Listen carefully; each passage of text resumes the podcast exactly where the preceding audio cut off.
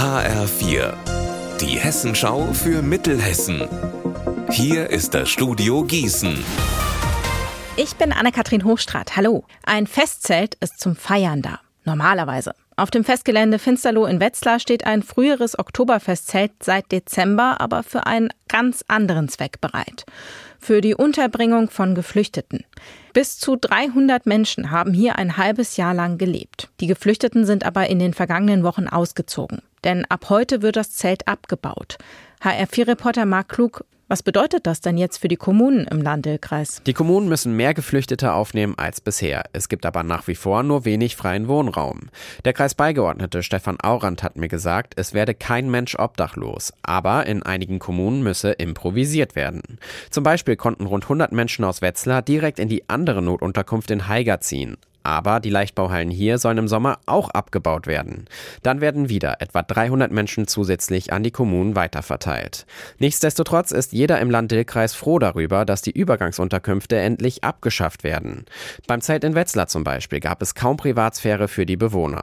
Dazu kommt, dass die Waschräume und Toiletten vor dem Zelt in Containern standen.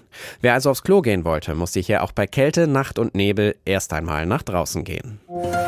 Spielerisch Tiere und Natur kennenlernen. Das können Kinder seit einigen Jahren im Tiergarten Weilburg. Jeden Samstag einmal im Monat für fünf Stunden werden Bienen, Bären und unser Ökosystem mit Waldpädagogen entdeckt.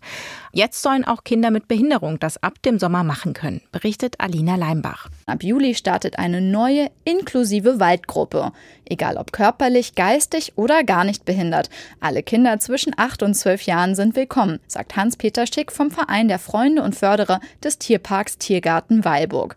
Auch der Geldbeutel spielt keine Rolle. Die Vereinsmitgliedschaft kostet jährlich gerade einmal 12 Euro. Anmelden geht ab heute beim Verein der Freunde und Förderer des Tiergartens. Unser Wetter in Mittelhessen.